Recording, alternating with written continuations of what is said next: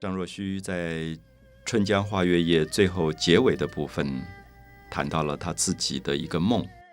他在旅途当中，他离家很远，大概已经赶路回家，赶了有半个月或者一个月了，所以他忽然觉得想家想得不得了，所以他说：“昨夜闲谈梦落花。”昨夜是昨天晚上，昨天晚上做了一个梦。梦到闲潭啊，闲是悠闲的闲，潭水的潭。闲潭就是在家旁边的一个很安静的池塘，就是古代农业社会，大概一个人的家旁边都会有水池、有池塘，因为也要用水要灌溉。所以昨夜闲谈梦落花，他做梦梦到所有的花都在飘落了。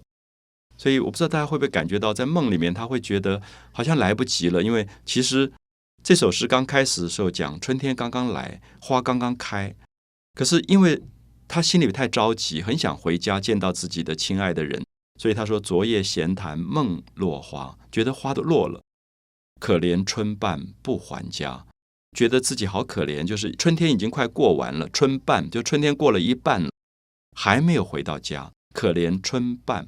不还家，好，所以大家可以感觉得到，你对所有东西的眷恋。你觉得春天这么美，花这么美，而你觉得春天不会长久，花也不会长久，是因为你觉得你跟最爱的人还没有在一起，所以好像来不及了。生命这么短，春天也这么短，花开也这么短。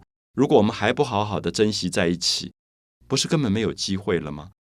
这一句你可以感觉到里面一个诗人的哀伤啊！昨夜闲谈梦落花，可怜春半不还家。然后这个时候他会回头来去再一次跟宇宙对话。他说：“江水流春去欲尽。”这个江水不断的流，不断的流，好像要把春天都流完了。我们知道这里江水代表的是什么？是时间。江水不断流，就是时间一直过去，所以春天也快过完，所以他用了四个字，叫做“江水流春”，好像要把春天流完了。去欲尽，好像已经快要过完，去走掉了，欲尽快要过完。江潭落月复西斜，那江边的潭水边的月亮慢慢要落下去了。大家记得。我们在讲《春江花月夜》刚开始的时候是“海上明月共潮生”，月亮刚刚升起。现在在三十六句之后，月亮要落下去了，所以他在讲一个循环的东西。宇宙间所有会生的东西都会灭亡，所有会生长的东西都会消失，所有会生的东西都会死亡。好，所以他在讲循环，就是江潭落月复西斜，又开始往西边斜下去了。我读霞。是因为古代发音的押韵啊，因为前面是可怜春半不还家啊，是发花韵，所以这边要发音要读西霞，所以也是押韵的关系。如果你读西斜啊，斜下去的斜，它就不押韵了。所以我们大概可以知道，有些唐诗的韵尾的字读音不能用现在的读音，因为用现在读音就无法押韵啊。我把这四句念一下。大家立刻发现它押韵的关系。昨夜闲谈梦落花，可怜春半不还家。江水流春去欲尽，江潭落月复西斜。好，我们看到花家霞三个字都是在押发花韵，就是啊的这个韵母的部分。好，月亮要下去了，春天要过完了，花也在落了，所以他会觉得生命。势必到最后要有一个 ending，要有一个终结。我们每一个人的生命最后都有终结。可是，如果我们常常想到终结，我们会对达到终结之前，我们尽量把自己生命活出最美好的部分。我常常在想，你想到你生命会有终结，二十年后、三十年后，我大概不存在了。那所以我会觉得，那生命很短呐，只有二十年或三十年了，还要跟别人吵架、跟抱怨吗？我干嘛把生命浪费在这些事情上，而不去欣赏美好的生命？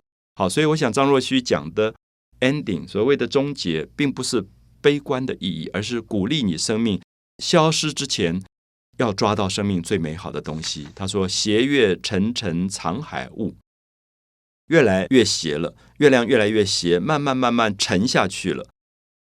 沉沉藏，要藏在海上升起的雾气，因为快要黎明要来了。早上的时候雾会很大，海面上会有雾，所以月亮慢慢会看不见。所以斜月沉沉藏海雾。那么斜月沉沉藏海雾的意思说，月亮快要斜下去，所以快要没有月光了。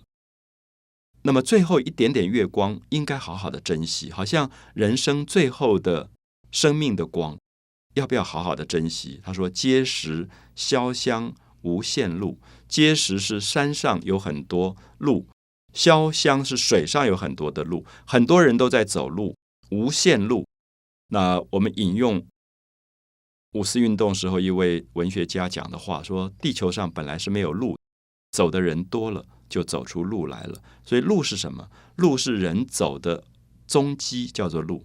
路是人的希望，只要你走下去，就会有路出来。所以他说：“碣石潇湘无限路。”他鼓励大家说：“即使月亮快要不见了，月光快要没有了，可是你要继续走下去。生命应该要借着最后的月光，走出你自己希望的一条路出来。所以碣石潇湘无限路，注意，无限路是生命的象征。”不知乘月几人归？不知道还有多少人在山上，在水上，趁着借着最后一点点月亮要回家归归宿的归。这个归当然是双关语，一方面讲回家，另外一方面找到你生命真正的归宿，你希望做的事情，不要浪费生命，不要在生命到最后要结束的时候，忽然觉得自己一生想做的事都没有做。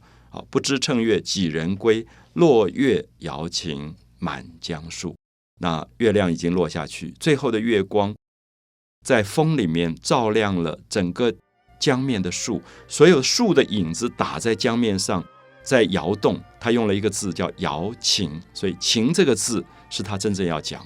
他觉得，不管是不是生命到最后要终结，要坚持一个东西，就对人世间有情，对宇宙有情。所以这是唐朝诗里面开国的最了不起的感情，对天地之情，对人间之情发挥到了极致。